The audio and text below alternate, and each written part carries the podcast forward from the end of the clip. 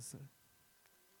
Agora eu quero falar para você, homem, homem, homem, faça Deus conhecido dentro da sua casa.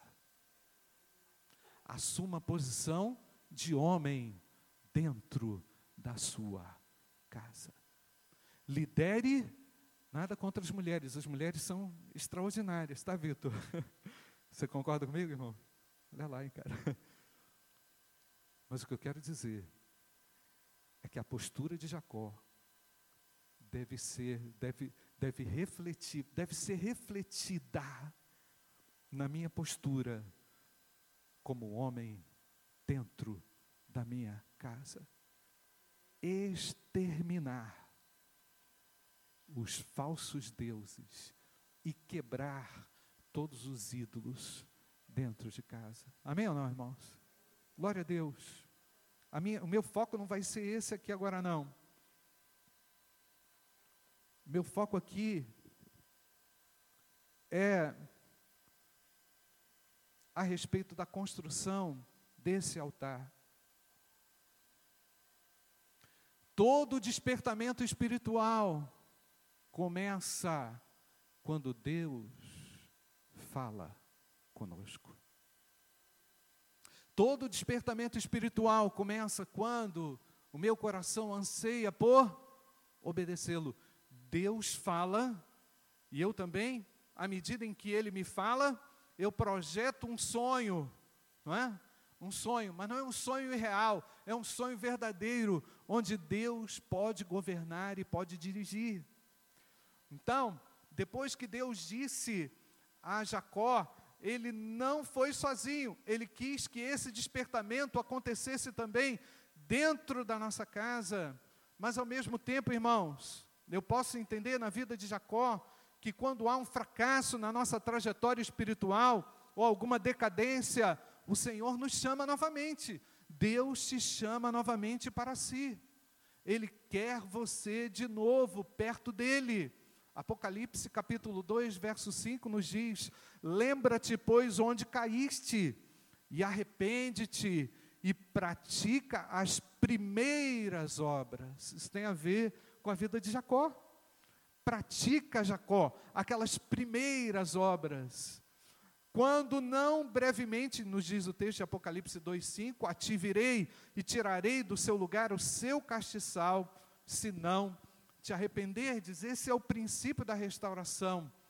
Quando somos restaurados ao padrão divino, Deus não nos manda lembrar onde nós estamos, mas sim da posição de onde caímos, de onde viemos para que a nossa lembrança aguce o nosso sonho, o nosso desejo, a nossa vontade de ver as coisas diferentes. Quando Deus nos chama a um lugar, como foi esse o caso de Jacó, Ele está querendo que Jacó recomece de uma maneira correta, de uma forma apropriada. Então foi lá em Betel que Deus havia se revelado a Jacó por ocasião daquela fuga. Jacó então não havia compreendido a graça de Deus na sua vida.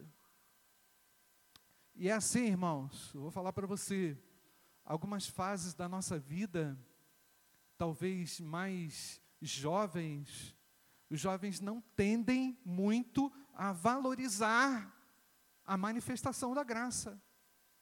Porque talvez ainda não tenha uma, uma, uma ideia mais madura ou uma ideia mais completa de como a vida seja. Jacó também não teve. Se Jacó tivesse a compreensão melhor daquela manifestação da graça, não teria fracassado tanto, não teria perdido tanto tempo na vida. Deus mandou Jacó a Betel e ordenou que ele construísse um altar. E é interessante, irmãos, quero voltar aqui com os irmãos a lembrar algumas coisas. Clevin vai colocar aí é, Gênesis 28, de 20 a 22. Lá naquela manifestação de Deus lá atrás, Jacó tinha feito um voto com Deus. E Jacó falou assim, lá atrás, há 20 anos atrás, dessa manifestação em Gênesis 35, Jacó tinha falado assim: o texto faz essa narrativa. E Jacó fez um voto com Deus, fez um voto dizendo: se Deus for comigo, olha a preocupação de Jacó, e me guardar nessa viagem que faço, e me der pão para comer, preocupação material, me der vestes para vestir, e em paz tomar a casa de meu pai. O Senhor me será por Deus, e esta pedra que tenho posto por coluna será casa de Deus. E tudo quanto me deres, certamente te darei o dízimo. Deus havia se manifestado, irmão Vitor, graciosamente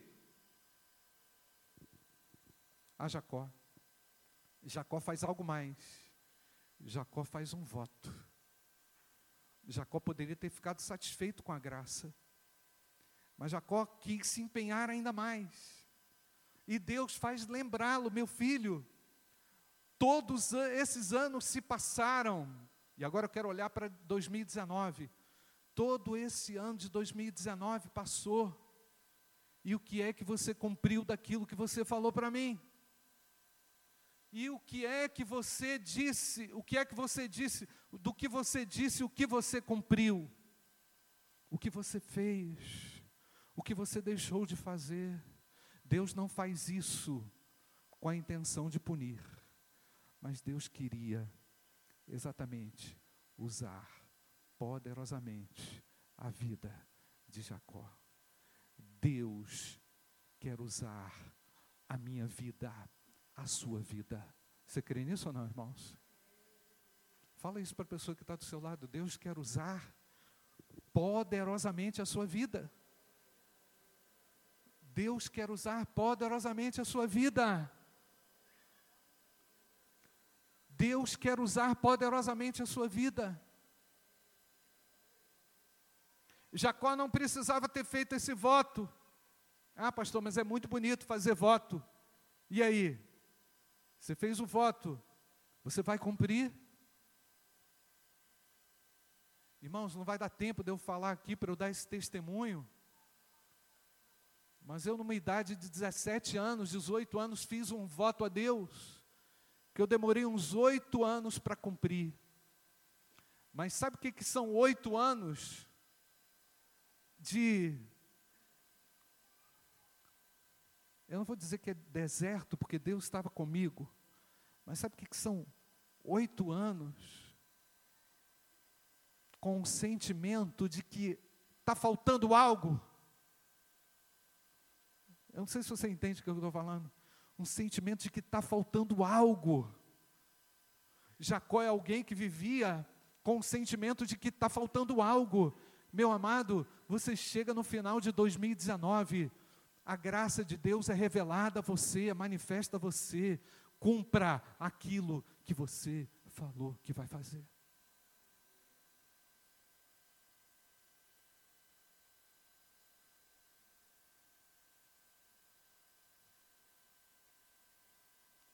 Jacó chega lá no final da vida, lá no Gênesis 35, e tem um monte de ídolo ainda dentro de casa.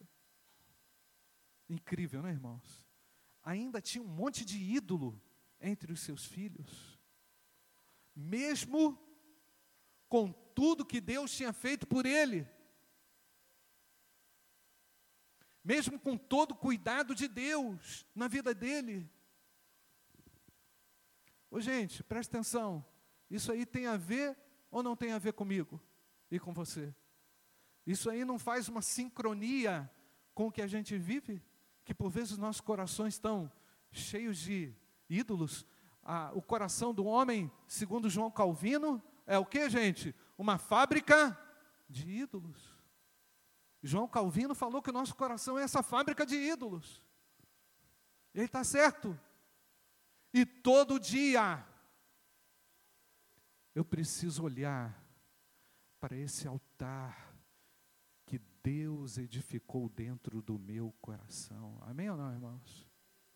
Porque esse altar tem que estar limpo. O meu coração é o altar de Deus. Glória a Deus, amém, irmãos? Aqui, construir um altar naquela época dava um trabalhão, tá, gente? Só pedra pesada, coisa pesada. Gastava dinheiro, tempo.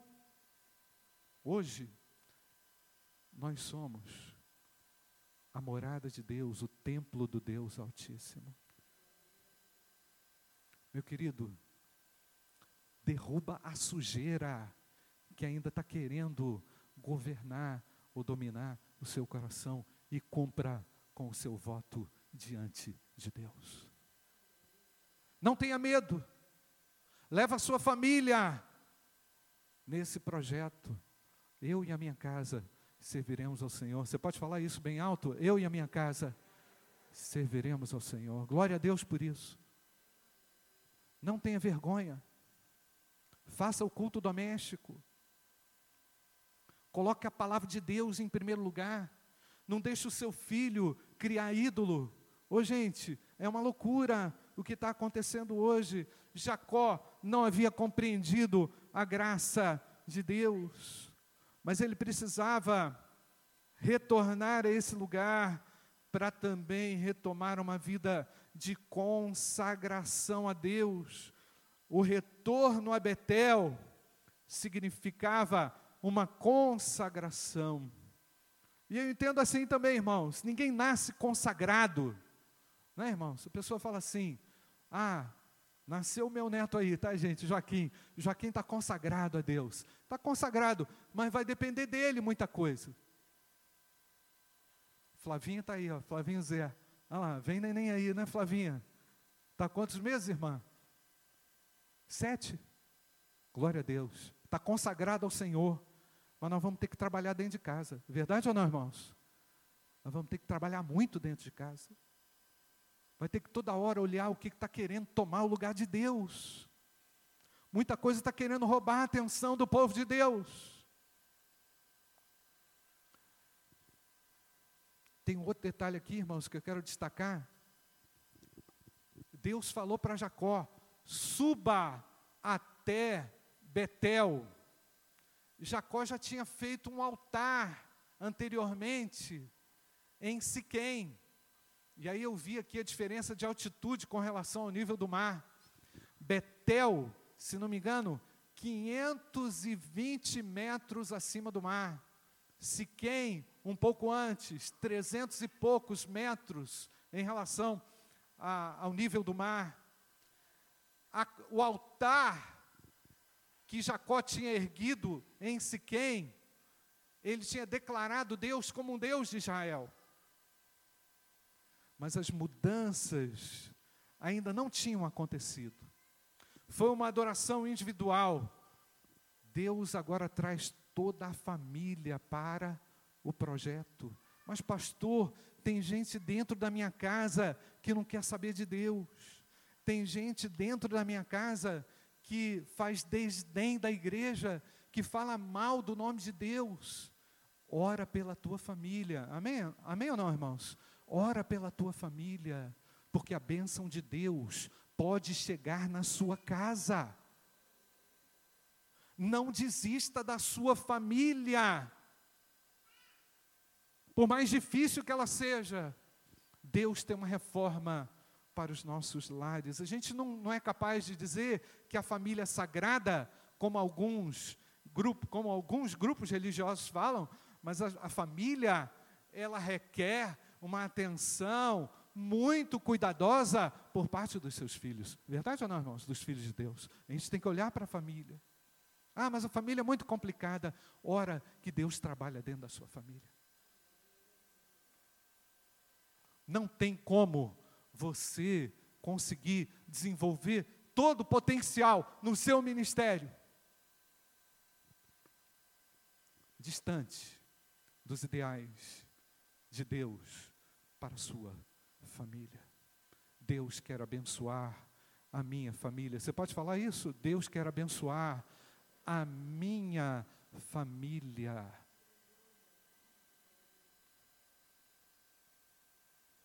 Na verdade, irmãos, esse retorno a Betel significa uma ascensão espiritual, uma melhora espiritual. Betel está mais alto, né? Então significa uma evolução espiritual.